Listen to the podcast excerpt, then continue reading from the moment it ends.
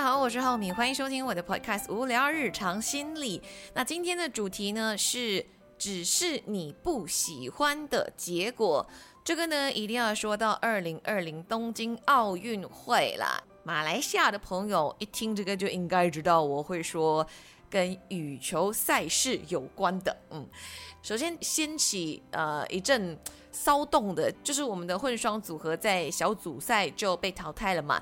可能那个时候大家没有办法接受啦，因为毕竟他们是上一届的银牌得主，可能会对他们的期待期望很高。然后加上混双是先开赛的，所以大家都非常专注在看这个比赛。然后一下子啊输了啊，所以呢就在二十四小时里面，很快网络上就爆炸了，这样。现在的斗李中伟有出来缓颊说，他们毕竟是上一届界带给我们很多的光荣跟快乐的运动员，我们不能在他们一输球的时候就对他们这么 harsh。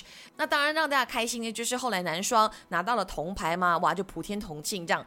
所以呢，如果是简单粗暴的归类成 A 或 B 的话呢，这两个结果，一个就是输球就不是我们喜欢的结果。赢球就是我们喜欢的结果，接套在我们的生活上也是这样子的。比如说，你工作上接到一个 project，然后你很用心做，得到很好的反响，老板很喜欢，同事们也大力的赞赏，这样当然这个是你喜欢的结果。但是相反的，你很努力做了之后呢，咦，大家的反应冷冷的，或者老板否定你这个 project，然后把整个项目给了别人，这个当然就是你不喜欢的结果。大致上，我们这样子分的话，那关于这个网暴事件为什么会开始呢？那就是因为是全民几乎啦不喜欢的结果，所以就开始啊键盘侠就出现了。那大多数情况呢，当我们不喜欢的时候呢，很容易瞬间就连带我们的行为，那个行为就是说我要去表达我不喜欢，I don't like it，所以我现在就要 voice out。那最方便的 voice out 方法呢，就是在网络上写。这也是为什么会形成所谓网络暴力的原因，因为一人写一句就够了。你想象全马人写，全美国人写，基本上就是可以压死一个人的了。那这个呢，就带到了我要讲的第二点：不喜欢跟表达不喜欢这件事情。不喜欢这三个字呢是非常个人哦，因为它只是根据你的可能个人审美啊、个人的评分标准啊、个人的喜好啊，才得出一个就是你喜欢 or。你不喜欢这件事情或这个人，所以不代表说这个当事人啊或者这件事情啊本身是有错的，或者是不一定有错。但是大多数人就会忍不住想要表达我的不喜欢，而且也尽可能希望当事人听到、看到、感受到我的不喜欢。所以再回来，网络社群平台是最方便让你快速达到你的目的的。然后去到第三点，就是仅仅因为不喜欢，我们就有资格去批评或者是骂这个人吗？我之前也是有稍微帮我们的混双呃组合去声援一下，下方很多的留言都写到说，我们其实是为了他们好，所以我们批评他们是让他们可以进步。其实仔细想，冷静想。我们跟他们是没有任何的关系的。所谓的这个关系就是 connection 或者是 relationship。我们认识他们是因为他们是 public figure，但是不是跟他们直接有关系的。我们唯一的共同点可能就是我们是马来西亚人，但是基本来讲，我们其实就是彼此的陌生人嘛，对不对？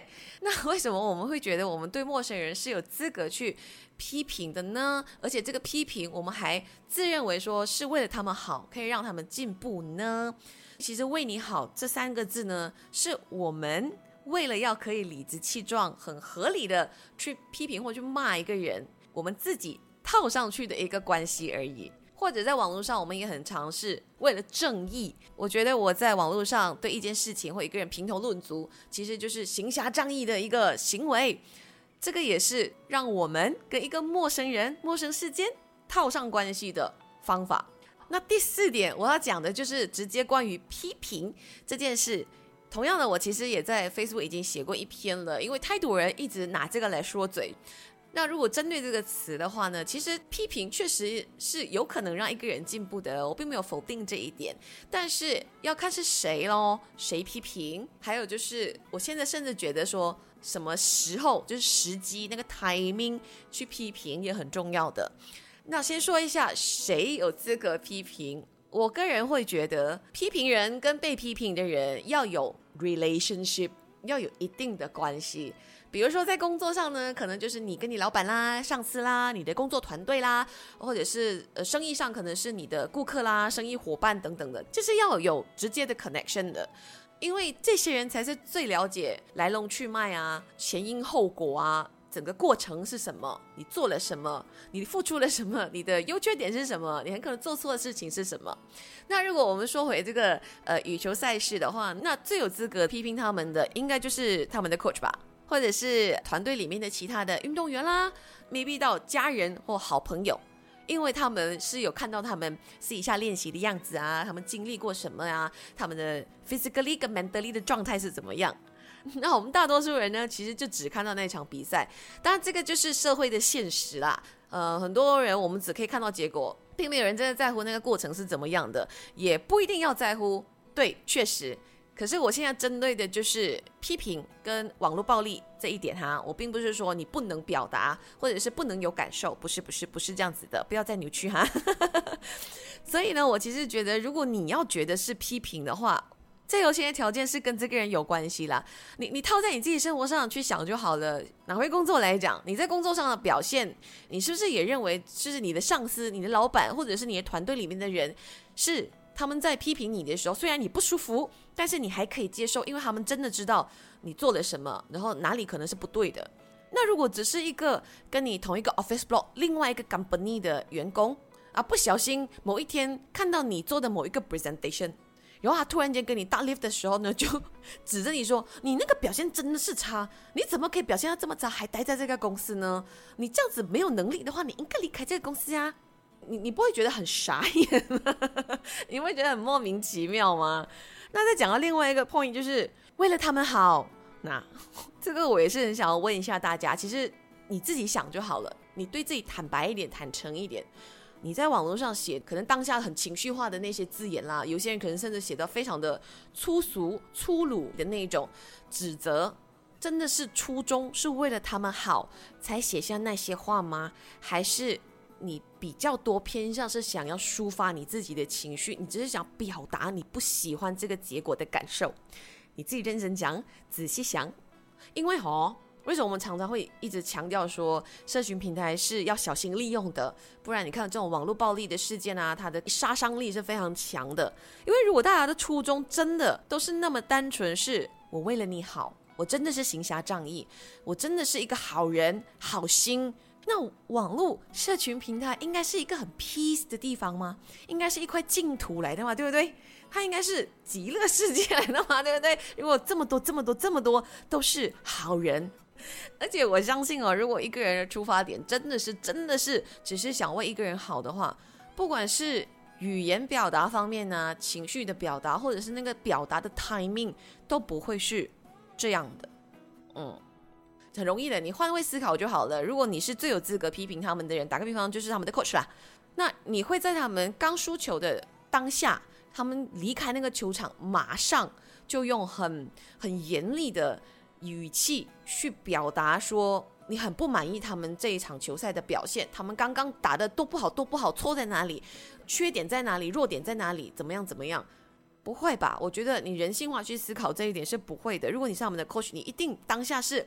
安抚他们，安慰他们，鼓励他们，然后之后等 everything 过了，冷静下来了，你才会去跟他们说，点出哎，上次奥运会的时候那一场比赛呀，然后其实这样这样这样那样那样那样，然后这个才是有真的可能可以达到为他们好，然后他们可以进步的一种批评的方式吧，对不对？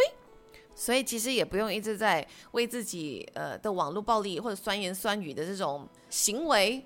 套上一个为你好的批评的美名，然后去美化他，或者是去让自己更有资格去说这番话。这样，那我其实这番话呢，是说给那些可能有一点不经意、不小心成为网络暴力的一份子的人哈。可能他就是真的以为说，哎，我就可以这样子抒发嘛，大家都这样子抒发，让他们知道一下嘛。可能他们真的可以这样进步嘞。那如果你可能只是不小心的，其实造成了他们个二度、三度的伤害的话。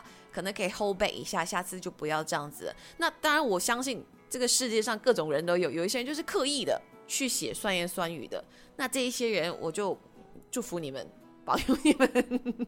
那最后一点我要讲的是关于抒发情绪这一块啦，因为毕竟像我刚才说的，很很多人其实，与其说是真的为别人好，多数其实都是从自己抒发情绪开始的。当然，我自己是认同情绪是要抒发的，要排掉的。